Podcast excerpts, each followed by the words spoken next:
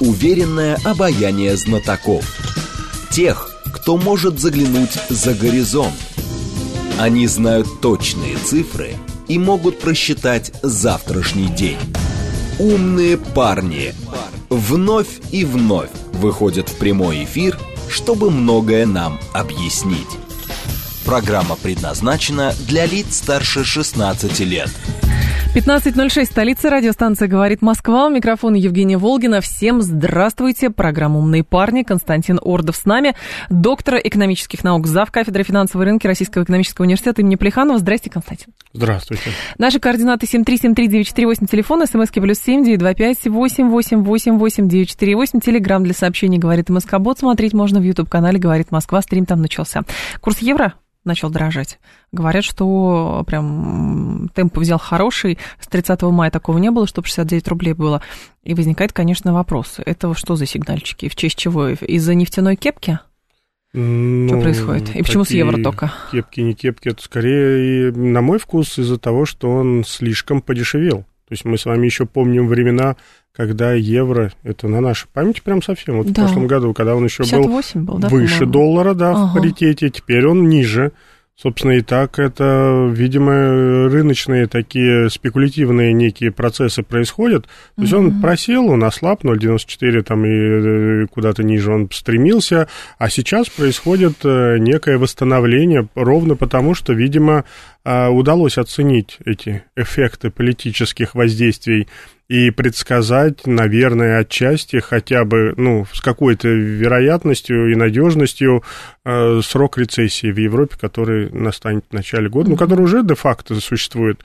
А до половины следующего года мы будем с вами слышать лишь негативные истории из Европы. Но евро, все равно укрепление евро здесь это какая-то манипуляция все-таки, это задействование каких-то финансовых инструментов, или вот оно само так? Ну, это реакция на некую определенность в том, что все плохо, но не настолько плохо, так как а. казалось до этого. Плохо где, там или здесь? А в Европе, Европе, в Европе, да, Европе. здесь скорее с этим связано, ровно потому, что это является, с одной стороны, то, ну, наверное, девальвация можно назвать евро, которая произошла, а, в общем-то, отражением тех санкционных всех прочих мер, угу. да, и когда мы начинаем искать их в каких-то банальных э, торговых отношениях, то вдруг неожиданно они находятся а, совершенно где-то рядом. Это вот в этом а, курсе евро по отношению к доллару в частности. И опять же, мы с вами понимаем, что инфляционные процессы, которые в Европе сейчас идут, это, ну, это, это, это рекорды за там 30-40 лет. То есть там целое поколение, которые не жили при таких инфляционных при таких ценах, процессах. Да. Ну, это же дрожание, да. То Конечно. есть у них э, есть какое-то такое потребительское поведение, так называемый образ, стиль, да, такой выработанный угу. уже. А сейчас его приходится менять, и ровно поэтому это э, сейчас турбулентность на всех финансовых рынках, надо отдать должное, существует. И поэтому такое укрепление, ну, это, я думаю, оно быстро закончится быстро закончится, но Причем закончится оно может именно например, да, и это Падение совершенно, да, дефолтом, я бы сказал, Италии, например, то есть тех А-а-а. стран, Испании, которые имеют государственный долг колоссальный. Евро а опять проседает. Тогда, и получается. евро тогда еще упадет ниже. Поэтому это спекулятивные такие процессы. Важно видеть некий тренд. А тренд, он все-таки на ослабление евро. Европейская экономика не в то лучшей если, форме. Э, просто нам уже начали люди писать, говорит, вот если есть какие-то деньги, надо бежать в банкомат их, ой, не в банкомат, в этот в обменник и поменять, потому что евро там будет 80, или просто надо успокоиться и все? Ну, в целях сбережения денег. Да, здесь вот мы как финансист, да, я как профессионал каждый раз да, поэтому... не могу ответить просто да, на этот вопрос, да, меня только как в том анекдоте, если в лифте поймать, да, то что вверх или вниз, да, и я должен буду определиться.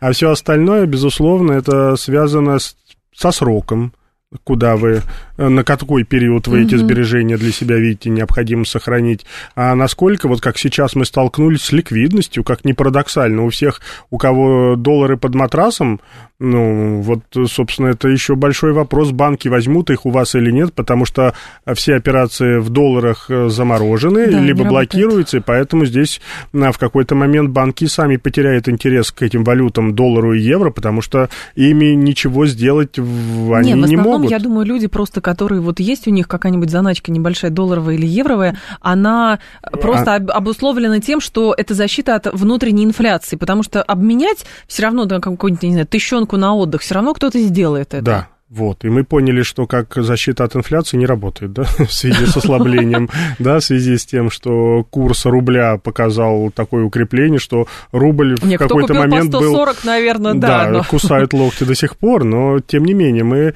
а, понимаем, что сегодня современная финансовая, что ли, концепция, теория говорят нам о необходимости диверсифицировать. Поэтому если у вас они есть, я бы оставил. Если для вас это не единственное средство сбережения, то вот любого рода суета, она, как правило, приводит к потере Потерям. на курсовой разнице гораздо большей, угу. чем выгоды, которые на сегодняшний день в рамках этой общей мировой турбулентности, неопределенности, непредсказуемости, ну, я бы вот метаться не стал, будучи четко не уверен в какой-то своей правильной стратегии. Так что чем больше там будет у вас яиц в корзине, да, причем в разных лучше. корзинах, ага. да, тем оно будет надежнее. А как вы относитесь к валютам азиатских государств? Обычно же говорили, что корзина, ну, в, в те времена, да, состояла доллар, евро, швейцарский франк, фунт, ну и все, пожалуй, и, может быть, рублей чуть-чуть. А сейчас же даже, по-моему, наше Министерство финансов или сам Центробанк хотели, а мы тогда там будем какие-нибудь юани закупать, еще что-то будем закупать закупать, ну, то есть лишь бы не рубли. Вот как вы относитесь к теме сбережения денег и через вложение в азиатскую валюту? Ну, честно, сейчас я к этому отношусь как к тайскому массажу, да, то есть это, это такой экзотический да, для нас, да, видимо, такой какой-то. Я лично, да, никогда не пробовал, но как финансист, да, должен рассуждать. То есть, например, у меня юаней нет, да, если мы начнем с этого. И мы понимаем, что это для нас некая экстравагантная такая вещь, а, не очень понятная. Мы не готовы пока с вами а, к регулированию, которое резко... еще этими деньгами, да? Да, да, да. И именно себя. к тем а, стандартам регулирования, которые есть, например, в Китае. Это же надо понимать. То есть в какой момент вдруг неожиданно из а, некого держателя валюты вы можете превратиться в нарушителя валютного uh-huh. законодательства самого Китая в частности, да, то есть вот это такие вещи, которые, с одной стороны, нам кажутся э, не очень важными, но которые несут очень существенные риски. И поэтому мы на сегодняшний день четко видим, что российские такие цепочки поставок логистические и все прочие переориентируются, угу. конечно, на эти азиатские рынки, так. А, туда в сторону Африки тоже мы поглядываем, и это, безусловно, приведет к тому, что наш привычный перечень валют будет меняться но насколько там сбережения, либо это, если не нужно вам для торговых операций, либо вы там действительно не мечтаете поехать в Китай, да, на, на, на отдых. Угу или в какие-то еще страны. То есть вот, вот, вот это какие-то более такие масштабные цели, задачи а, для меня остается под большим вопросом, тем более, что циркулируют слухи, и они, скорее всего, Реальность. не беспочвенны о том, что юань тоже будет девальвироваться потихонечку. Китаю не нужна крепкая Сильная, валюта. Ага. Да, то есть а, они... То есть девальвируют еще больше, потому что они же девальвировали да, пару лет назад, если не ошибаюсь. курс, да. Поэтому в этом отношении тоже получается, что ну, какой-то надежды на то, что это будет каким-то колоссальной доходности mm-hmm. ваша инвестиция или сбережение не стоит. Но, исходя из, как я говорил, принципа диверсификации, то есть лучше э, разложить по кучкам свои сбережения, ну, наверное, к этим инструментам можно присмотреться, тем более, что наши банки, как бы вот в угоду этой некой, э, получается, инновации новизне, да, предлагают, предлагают депозиты угу. в валюте. Вот, вот, например, можно было бы об этом подумать, да, угу. депозит, который там связан с золотом, связан э, с юанем, то есть э, вот, вот эти вещи, которые действительно на сегодняшний день, наверное, требуют от нас скорее снижения рисков, чем вот этой гонки вечной за доходностью. Олег спрашивает, а с вашей точки зрения, почему «Газпром» расщедрился и выплатил такие большие дивиденды? Времена-то вроде бы тяжелые. Времена тяжелые, действительно. И у «Газпрома», с одной стороны, непростые, но с другой стороны, «Газпром» успел насладиться этими высокими ценами на а, газ. это правда, да. Это, да, вот да. Поэтому Многие забывают, здесь же вы, а на самом деле да, вам работает. кажется, что все-таки не надо путать политику и финансы. Я вот финансист, да, и поэтому И вы для меня очевидно и хорошо, ну не ради денег, за деньги чисто, да, тоже звучит как-то двухсмысленно. Нет, мы чисто за идею, а финансы это некое отражение нашей идейной сущности и что мы хотим достичь и, и как мы, в общем-то, успешны, в частности, является неким, да, мерилом Мгм. своего рода. Поэтому э, «Газпром» отработал хорошо этот год, ну, с точки зрения отчетности. И он имеет эти возможности Выплатить для того, дивиденды. чтобы выплатить. Естественно, ради этого компания коммерческая и существует. Поэтому тут, э, так сказать, э, следующий год будет ли столь успешен, ну, это же тоже вопрос, потому что цены, как мы видим на внутреннем рынке Европы, да, нам же сами европейцы рассказывают, в 6 раз выше, чем на внутреннем рынке США, в частности. Да, вот тоже еще один пример э, санкционных последствий, да? Для, для тех, И- кто их вводил, эти санкции. В частности, да, больше всего. Судьба рубля. Тренд на девальвацию какой-то замечаете или все-таки нет? Чтобы, э, как бы не сокрушались представители финансового блока, который говорит, нам сильно рубль не нужен, а он вот такой, потому что это ну, какое-то паритетное уже значение. То есть курс рубля сейчас, он отражает, в принципе, активность в экономике. Да, ну, девальвация такое, знаете, э, по крайней мере, в моей психологии термин э, из 98 года. Вот, вот тогда была девальвация такая, что Мама, не не приведи горюй. Господь, да. То есть вот если мы просто как некое ослабление рубля, то что значит чувствую я или не чувствую? Я это слышу, когда Минфин, ЦБ каждый раз говорят, что рубль слишком крепкий, нам такой рубль не нужен. Металлурги выходят, говорят, вы что там сделали Нам с такой рублем? рубль не Да, нужен. да, да, да. Нам бы привычный наш диапазон там от 70 до 80 рублей. Ну, давайте все дружно что-то сделаем, и все дружно что-то делают, и ничего сделать не могут, потому что реальная российская экономика, ну, вот приводят, и все ограничения там на а, рынке валютном, да, приводят к тому, что рубль, несмотря на все эти политические риски возросшие, укрепился. Да. Вот евро упал, Парадокс, а рубль парадокс. укрепился. Вот она. Вопрос же, из чего состоит экономика. Если это воздушный шар, то он сдувается быстро. Если это насыщено какими-то реальными а, активами, то это вдруг есть- неожиданно приводит отсутствие спекулянтов Вот, а, вот, к вот, укреплению и к адекватной оценке потенциала валюты. Так Вот как у нас спекуля- рынок спекуляции, ну, в смысле спекуляции, как вот именно биржа, у нас был он небольшой, видимо, сравнительно с международным, э, там, или даже с внутренним европейским, или тем более с американским, то как бы мы не сильно просели, а наоборот даже. Да, да, да, да, да, и помимо того, что международные спекулянты, выясняется, что и наши банки так любили подзаработать на там как раз ослабление рубля в частности, и играя в эту девальвацию бесконечную, Да. что мы, в общем-то, выяснилось, что в какой-то мере сами себе врагами и были. Сейчас, запретив или ограничив подобного рода спекуляции, рубль вдруг э, как-то уже чувствует себя достаточно предсказуемо и укрепился, но возникает э, проблема, связанная с тем, что экономика уже настроилась на другой курс. И, конечно же, это укрепление привело,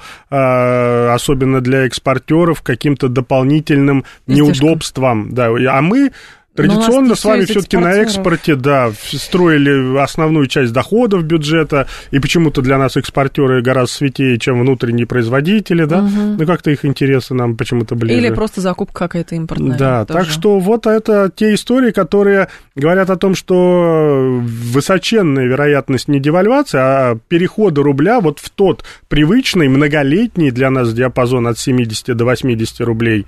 И нам об этом говорят органы власти. То есть здесь даже... Я просто помню даже этот какой-то заочный гадать. спор был между Набиулиной и то ли Силуаном, то ли кем-то еще из а, значит, а, финансистов, когда ЦБ предъявлялись претензии, что вот а, нужны какие-то финансовые инструменты, чтобы сдержать укрепление рубля, на что Набиулина, кстати, совершенно справедливо сказала, что а у нас нет таких инструментов. Вот, вот он рынок, вот он такой. Никто вручную этого не делает. Может быть, тогда привыкли к тому, что вручную делали, опускали, поднимали, там налоговый период подотпустим, заканчивается он, укрепим снова, а сейчас уже нет. Да, парадоксально. Вот у ЦБ нет инструментов, а у спекулянтов есть. Да, Вот например, да, вот оно зачем тогда нам э, было бы вот такой подход ЦБ к этому? Не, они э, говорили о том, что для них э, плавающий курс рубля необходимый как раз инструмент для э, контроля за инфляционными процессами. Но а, когда выяснилось, что да. ни за инфляцией они не могут осуществить контроль, ни за курсом, то здесь стали задаваться дополнительные вопросы, что хотя бы давайте поддержим бизнес, может быть. И здесь мы запутались окончательно, хочу вам сказать. Ага. Ну, в смысле ЦБ, Минфин, Министерство экономического развития, спекулянты. Вот они все собрались, друг на друга смотрят и, и не могут понять, будем? да, что происходит. И вдруг неожиданно рубль укрепился. Вот я просто на каком фоне это угу. все произошло.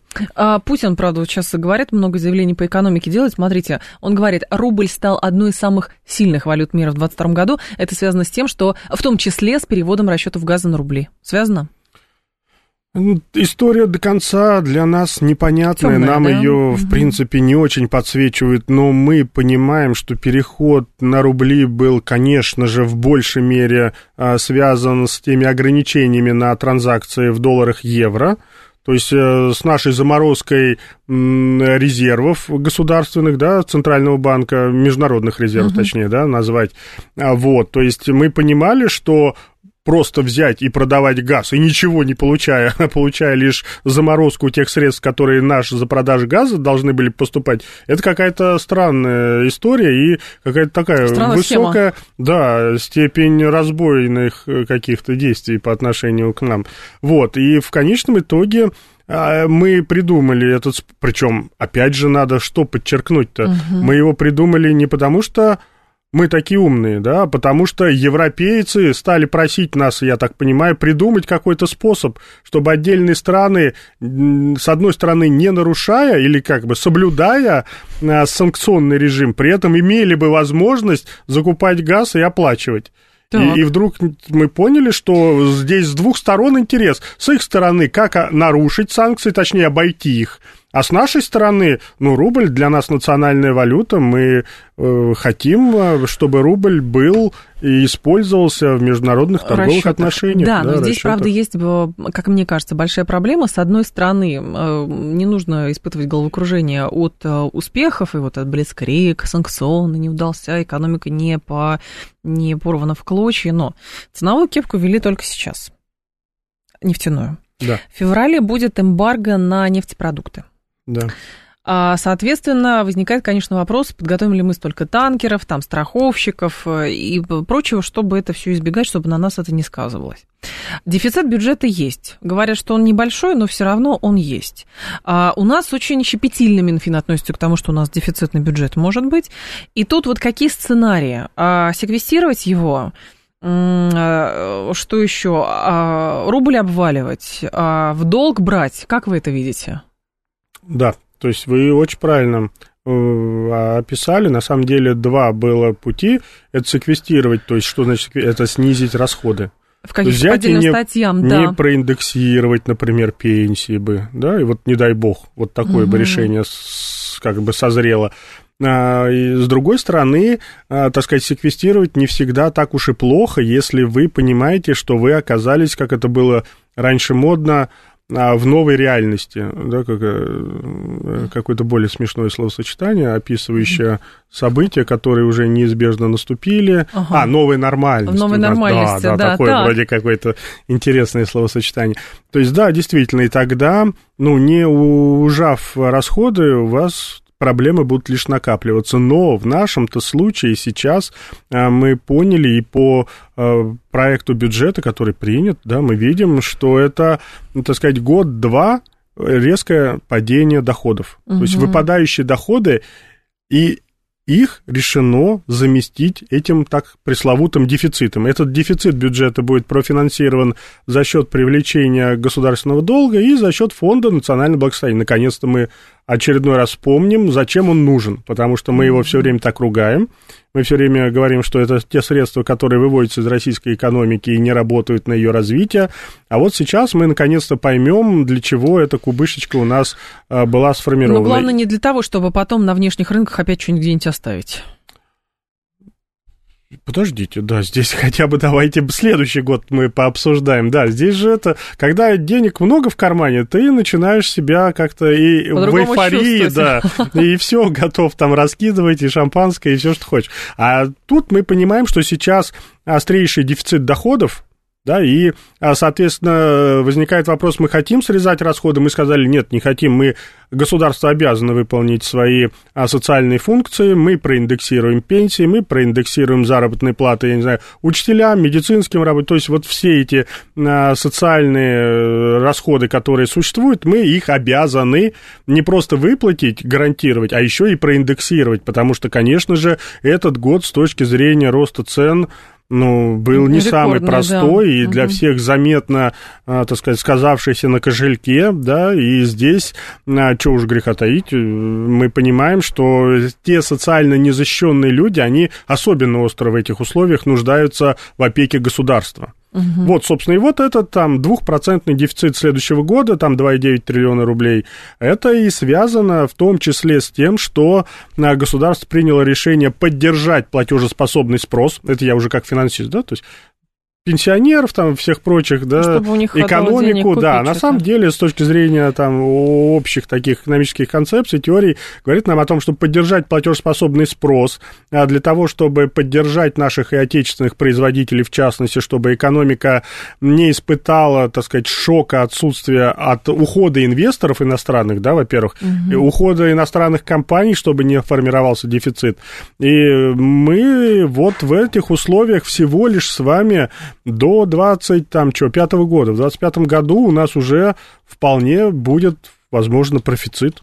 Бюджета. И вот, да, да, и профицит-то будет в случае, если будет расти экономика, восстанавливаться, и мы профинансируем эти всего лишь там на 2, на 3 года выпадающие доходы, и это наконец-то очень правильное решение со стороны правительства принято. Да, но другое дело, просто у нас же была парадоксальная история, профицитный бюджет, но при этом деньги были заимствованы, как будто вот они не свои, а то, что было в ФНБ, оно отправлялось, соответственно, вот туда, где оно сейчас, видимо, не знаю, на века на том осталось или не на века. А многие опасаются, что а, государство может пойти по пути наименьшего сопротивления, просто поднимать налоги. Пошлин какие-нибудь еще вводить, налоги, сборы, тем самым компенсировать вот эту вот какую-то недостачу. Пока мы этого не видим. Да, угу. то есть, конечно же, эти риски всегда остаются, это первая сторона. А другая сторона, ну, вот тоже интересная вещь. Мы каждый раз говорим о том, что, например, подоходный налог, ну, как-то несправедлив. Давайте с богатых собирать больше, у нас надо прогрессивную шкалу. Да, вот сейчас там даже с 13 до 15 эта прогрессивная шкала да. появилась.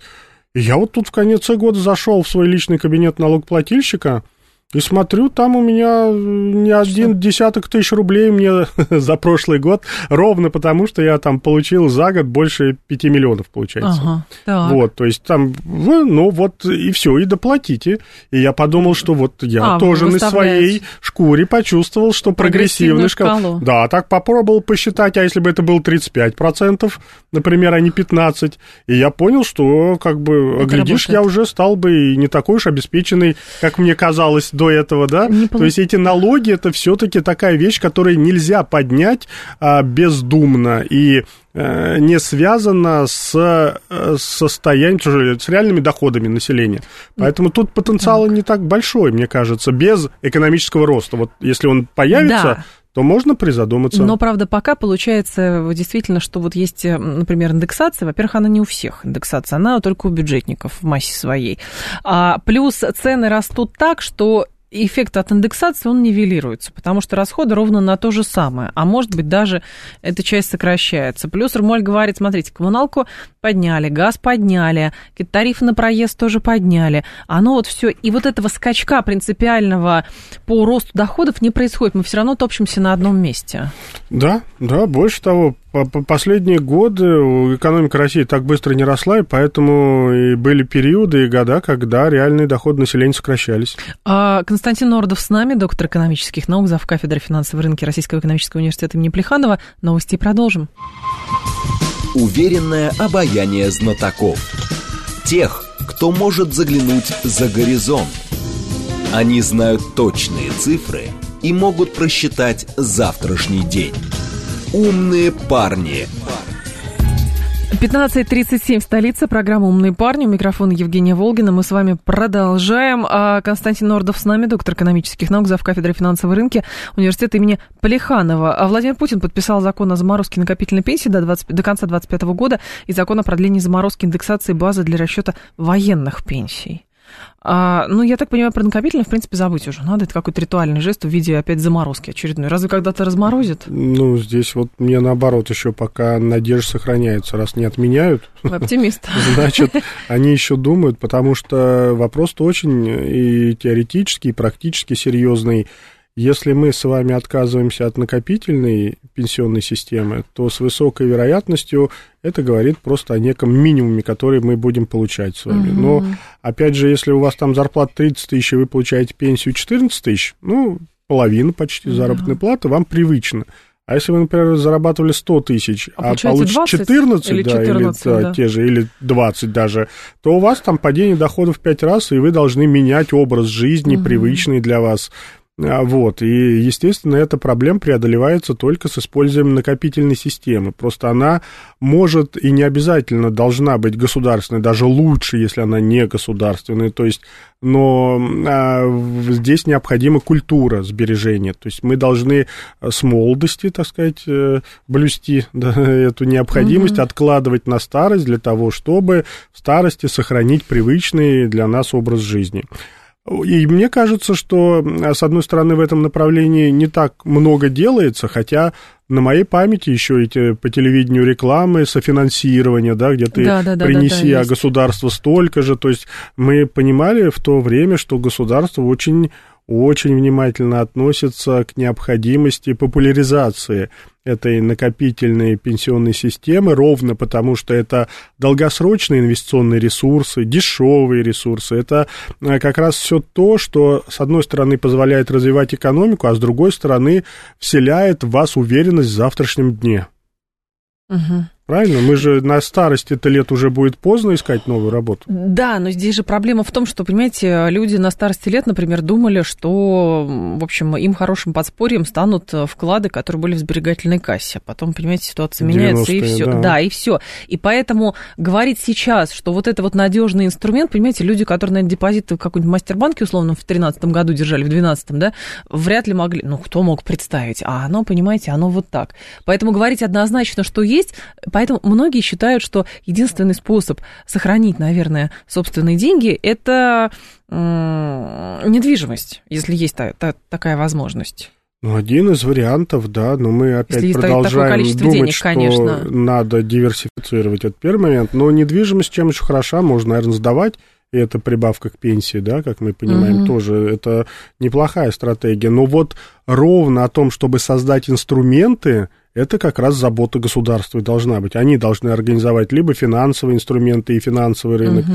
либо не финансовые инструменты, вот типа рынка недвижимости, еще чего-то, там, где было бы всем понятно и очевидно, что это долгосрочная история – которая не поменяется там через 10 лет условия игры и все такое прочее. Но с накопительной частью также было, понимаете? Не вот. думали же, что поменяются условия игры. Ну, не отменяют, а замораживают, да. То есть это действительно репутационно не очень хорошо, но обнадеживает ровно то, что никто не отчаялся, не, пере, так сказать, крестом это все не, не, угу. не, не по да, нарисовал, да, и а, мы про баллы электронные здесь слышали опять история, вроде то работает, то не очень работает, то предсказуемо, то непредсказуема методология, так, которая... Да. Здесь, конечно же, простые люди, им надо очень просто объяснить, что и как их ждет в будущем. Опять же, старость это то, что неизбежно для нас, для всех. Я бы понимаю, еще бы э, там спекулировать на фондовом рынке, который сейчас там 20 миллионов наших сограждан и теперь потеряли, да, там часть денег, например, завезут. Потеряли, по... да? Нет, нет, нет, нет, ну что вы, не просто, ну, кто-то, не знаю, там, где э, мы же любили еще и в иностранные акции вложить, их заморозили, разморозят, что разморозят, как разморозят, это вопросы да. остаются, да. Но э, одно дело эти э, на свой страх и риск спекуляции, ради бога, но какие-то государственные, там, инфраструктурные облигации, мы говорили, да, то, что а, будет иметь долгосрочный характер, может быть, ну и наверняка не самую высокую доходность, угу. но при этом высочайшую гарантию. И вот здесь дальше возникнет вопрос некой финансовой грамотности, финансовой культуры у граждан, и это все достаточно э, небыстрые процессы. И очень жалко, когда мы теряем время, так сказать, вот в этой заморозке, ожидая или не решаясь на какие-то а, более-менее простые вещи. Ведь, наверное, тоже было бы, может быть, не так плохо со стороны государства просто сказать, что мы обеспечиваем социальный минимум тебе. И все. А ты дальше вот уже сейчас давай, вот смотри, вот есть э, какие-то инструменты, да, которые ты можешь использовать. Ты обратись к профессиональным управляющим финансовым, да, еще каким-то образом сформируй себе самостоятельно в том объеме, который ты считаешь необходимым, финансовую подушку безопасности. Даже социальный минимум, который есть, это все равно люди, ну, простите, со своих как бы налогов тоже, да, обеспечивают себе вот эту пенсию. А Пересчитаем а налоги. Да, но получается же тут такая двоякая история. Вряд ли государство может, потому что, понимаете, вот это вот заморозка изъятия, оно происходило в целях чего-то. А, в пенсионном фонде у нас постоянно какие-то дыры образовывались в бюджете, а люди же платят исправно. Он говорит, вот я свою часть договора с государством сохраняю, выполняю. Я отчисляю там, или бухгалтерия отчисляет э, какие-то взносы, или человек личный счет какой-то заводит и лично все это делает. А государство должно... А, оно говорит, а, нет, извините, мы сейчас вот воспользуемся вашим, а потом когда-нибудь отдадим. А потом когда-нибудь уже вот человек говорит, мне, я 75-го года, я вообще не верю, что пенсия у меня будет. Я 76-го года и тоже не верю, да. что она будет, я имею в виду, достойна, да, как и соответствующая моим ожиданиям. В этом вопрос пенсии, может быть, она и будет. Вопрос лишь в том, Какая? что вы на нее сможете себе Конечно. позволить. И, собственно, ответ на этот вопрос мы сегодня должны с вами заложить в эту концепцию пенсионной системы.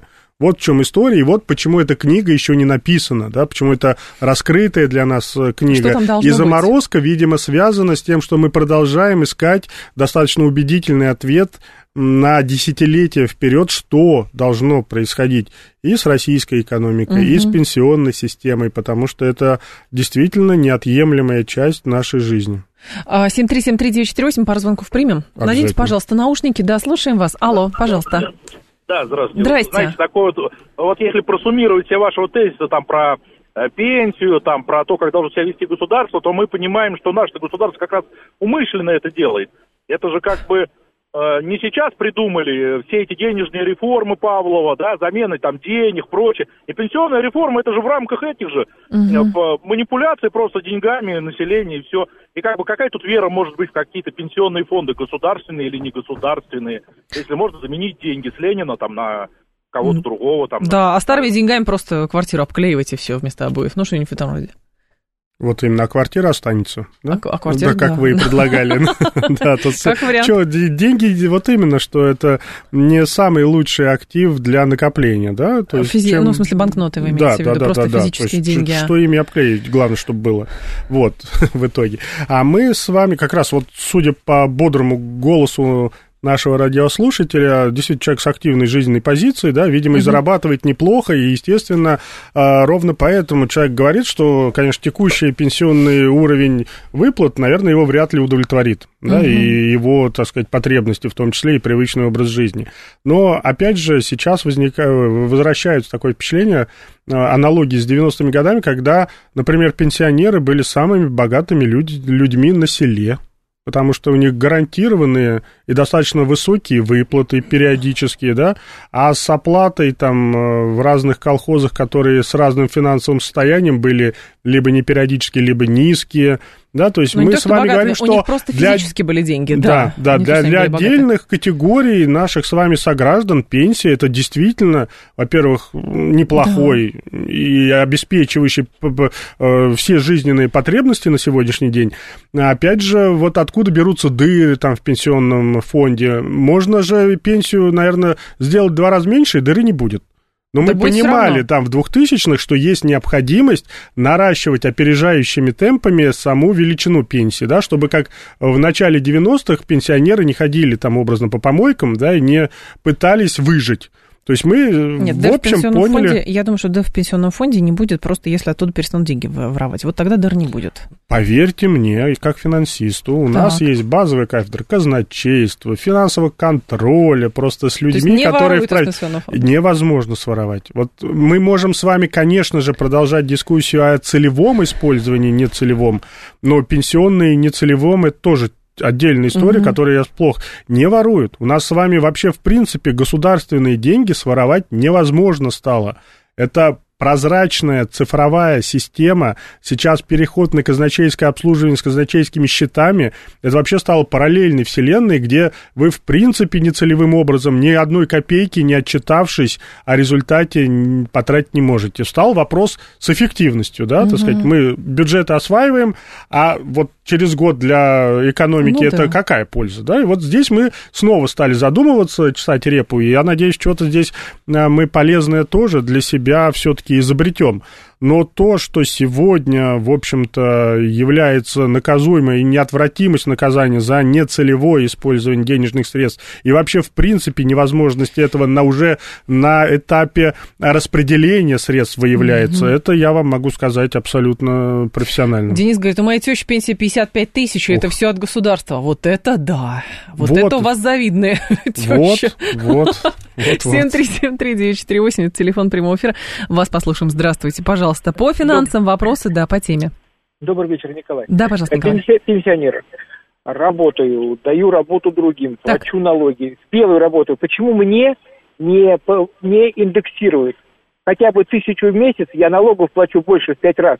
Вот как можно доверять государству даже здесь, вот сейчас, ежесекундно? То есть вы пенсионер, Объясните. вы при этом еще работаете, но как я работающим работаю. вам не индексируют? не индексируют. Спасибо. Да, для меня это на самом деле тоже такой вопрос вопросов. Говорят, я... они не так нуждаются. Вот я слышал такое mm. оправдание от кого-то, по-моему, из Думы. А, да, все правильно. Нет, это они не нуждаются. Придумать они, оправдание можно всегда и достаточно убедительно. У меня каждый раз, вот, когда мы поднимаем эту тематику, возникает вопрос, пенсия это что? Пенсия это то, что человек заработал за свой весь трудовой путь, или это некая подачка со стороны государства, которая хочешь дам, хочешь не дам, хочешь побольше дам, угу. хочу поменьше, да, то есть вот, вот, вот ощущение все-таки, что иногда мы а, теряем вот эту концептуальную некую а, составляющую, что пенсия это является результатом всего жизненного пути, накопленного человеком через труд, да, да. отчислений и все прочее. И, и он пользуется, выходя на пенсию, не чьим-то, да, там, доходом, уплатами, а он, э, в общем-то, получает то, что он заработал. И mm-hmm. вот здесь как раз, мне кажется, ответы бы сразу стали абсолютно простые. Тем более, что индексация, она не требует много денег, уж точно. То есть нельзя государству э, трактовать выплату пенсию как именно подачку, чтобы вот доживи там, доходяга, что-нибудь Социальный такое, да? минимум, да, тебе, пожалуйста. Ну, сколько смогли, да, вот столько можем, да, вот, а остальное не... Ну, вот, вот. И, соответственно, дальше, опять же, мы понимаем, что действительно работающие пенсионеры, они реально все равно... И давайте их хотя бы тогда а, освободим от уплаты социальных каких-то налогов, да? Ну, угу. и тогда выяснится, что они получат гораздо больше чем Кстати, да. от индексации, да? Ну, надо либо одно, либо другое, а наверное, получается, сделать. работающий пенсионер, да, в принципе, платит, содержит и другого да, пенсионера, который да, не работает, Да, а ему за это еще и ничего, в принципе... То есть это, Атас. может быть, э, с другой стороны, я вот, э, когда анализировал, с чем это связано, ну, вполне вероятно, чего же греха таить, мы говорим о том, что у нас э, есть молодежная безработица, да, то есть вот у нас рабочих мест, с одной стороны, достаточно много, с другой угу. стороны, ну, молодежь, она с трудом находят э, себе работу порой зачастую. А Минобр, вот, вот статистика, прошу прощения, прям вот с, к вашим словам, 47% выпускников вузов работают не по специальности, которая получена в ходе учебы. А министерство полагает, что косяки а, может исправить, ну, там, программу какую-то они угу. предлагают. И в итоге, ну, вот эта проблема, то есть 50% получают образование и потом не работают по образованию. Не могут найти, возможно, работу по своему образованию, да, и здесь мы понимаем, что работающий пенсионер, когда он приносит пользу, когда он еще, угу. так сказать, э, эффективен, должен ли пользоваться со стороны государства еще какой-то дополнительной вот этой заботой? Потому что действительно пенсия как некая социальная гарантия государства достойного уровня жизни, она, в общем, эту функцию выполняет. А все остальное может оказаться фактором стимулирующим, там сказать, как можно дольше задержаться на рабочем месте. А плохо это или хорошо, я прям не даю оценки, да, то есть мы понимаем, что в каких-то отношениях это хорошо, в каких-то отношениях плохо, кто-то может себе это позволить, кто-то не может, но вполне вероятно просто государство не хочет стимулировать людей и мотивировать, а, так сказать, при достижении пенсионного возраста оставаться любой ценой на рабочем месте. То есть хочешь, иди, пожалуйста, отдыхай, мы тебе проиндексируем, угу. наслаждайся, так сказать. А, хочешь работать, работай. Да, да, всем. А. А, второй еще вопрос возникает по поводу а, мер государства. Не случайно я спросила про сборы, налоги и прочее, потому что на этой неделе, например, а, Минторг объявил, что вводят импортную пошлину в 35% на некоторые виды косметики, парфюмерии, бытовой химии из стран, которые принимают меры, нарушающие экономические интересы России. Пошлины эти на шампуни, там, духи, зубную пасту, дезодоранты, вот это вот все. Тут, значит, США, Австралия, Новая Зеландия, Канада, Великобритания, Польша. Возникает, конечно, вопрос – с одной стороны, вот они сказали, а мы вам предметы роскоши продавать не будем. Или там, а мы вот уходим и все, дезодоранты делать не будем. Мы говорим, окей, есть параллельный импорт, ребята.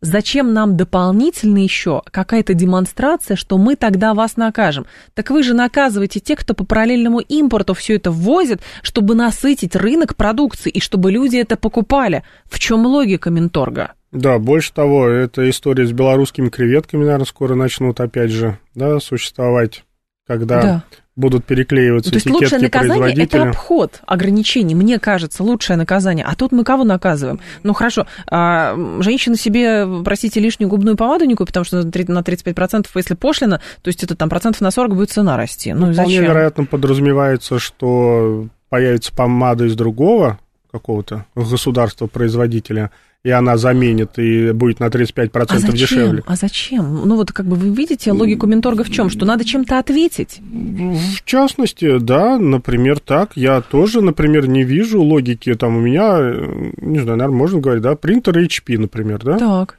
Все, закрыли э, возможность купить официального дилера картридж – он сломался, никакой гарантии, теперь они все сбежали, то есть нарушение прав э, покупателя, да. то есть, ну, и что, и дальше мы теперь параллельный импорт, тем более, что такое параллельный импорт? Они гарантийные обязательства не несут.